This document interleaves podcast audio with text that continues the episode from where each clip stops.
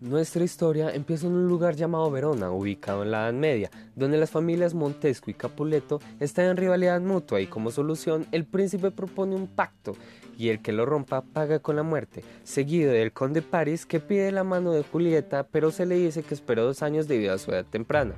pero nace la sugerencia de hacer una fiesta de unión, que al mismo tiempo Romeo, quien sufre un mal de amores por una chica llamada Rosalinda, decide ir a la fiesta de los Capuleto en recomendación de su amigo Embolio y Mercucio. En dicha fiesta,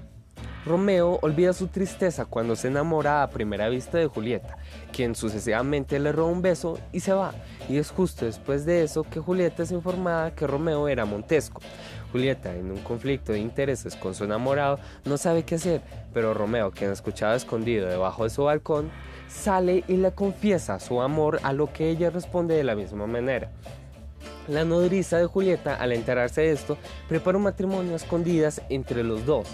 pero antes de que Romeo se sienta seguro, Teobaldo Capuleto lo reta un duelo. Pero en las prisas, Mercucio se atraviesa y termina muerto a manos de Teobaldo, a quien Romeo mataría en ese mismo instante.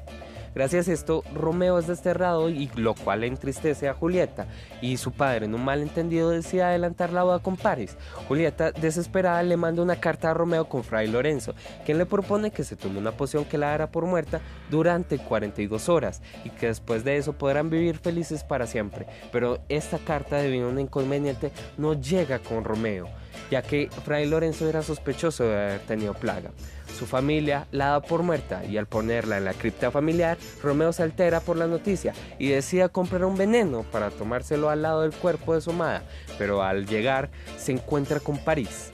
quien, también triste, decide enfrentar a Romeo en un duelo a muerte y que después de un par de espadazos cae tendido en el suelo y sentada al lado de la cripta de su amada se toma el veneno y muere. Julieta al despertar y ver tal escena toma la daga de Romeo y muere también.